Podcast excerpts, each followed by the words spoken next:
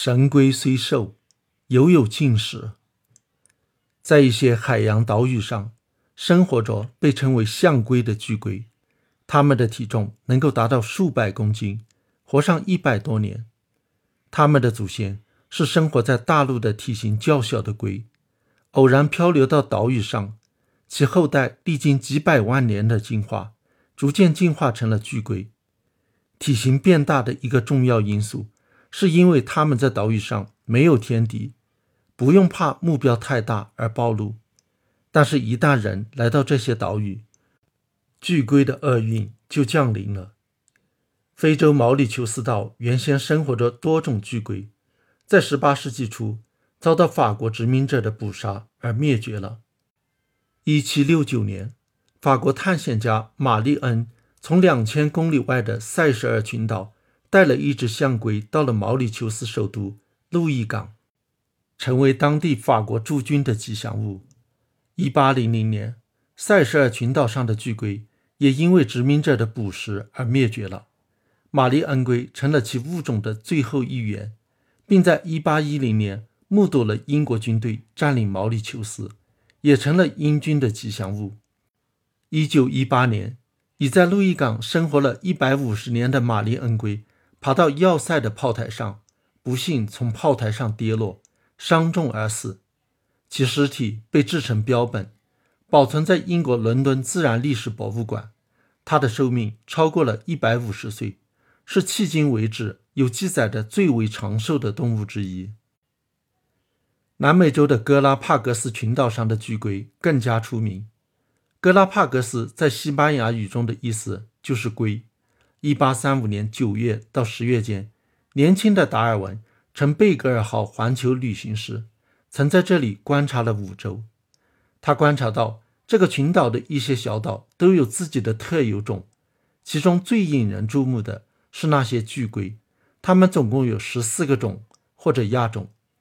岛与岛之间的巨龟的形态差别非常大，以至于岛上的副总督向达尔文吹牛说。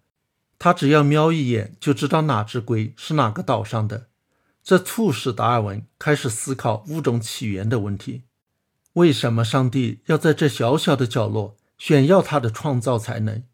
他真有必要专门为这里创造出这许许多多独一无二的物种吗？在达尔文到来之前，格拉帕格斯象龟就已遭到了海盗、殖民者、捕鲸者的屠杀，他们的肉和蛋。一直被当成美味。十九世纪末到二十世纪初，人们又捕杀巨龟用于提炼硅油。殖民者开荒种田和饲养家畜，也对巨龟的生存造成了重大威胁。现在，达尔文所见过的十四种格拉帕格斯象龟已有三种灭绝，剩下的十一种象龟总共只有大约一万五千只，其中有一种只剩下了一只。这只被称为“孤独的乔治”的巨龟，被养在岛上达尔文研究站中。实际上，有几种象龟是靠达尔文研究站的孵化饲养，才避免了灭绝的厄运。象龟生活在海岛上，属于陆龟。那些生活在海洋中的海龟的命运要好一些，但是由于人类的捕食、捕鱼时的误杀、生存环境被破坏等因素。现存的七种象龟也全部濒临灭绝。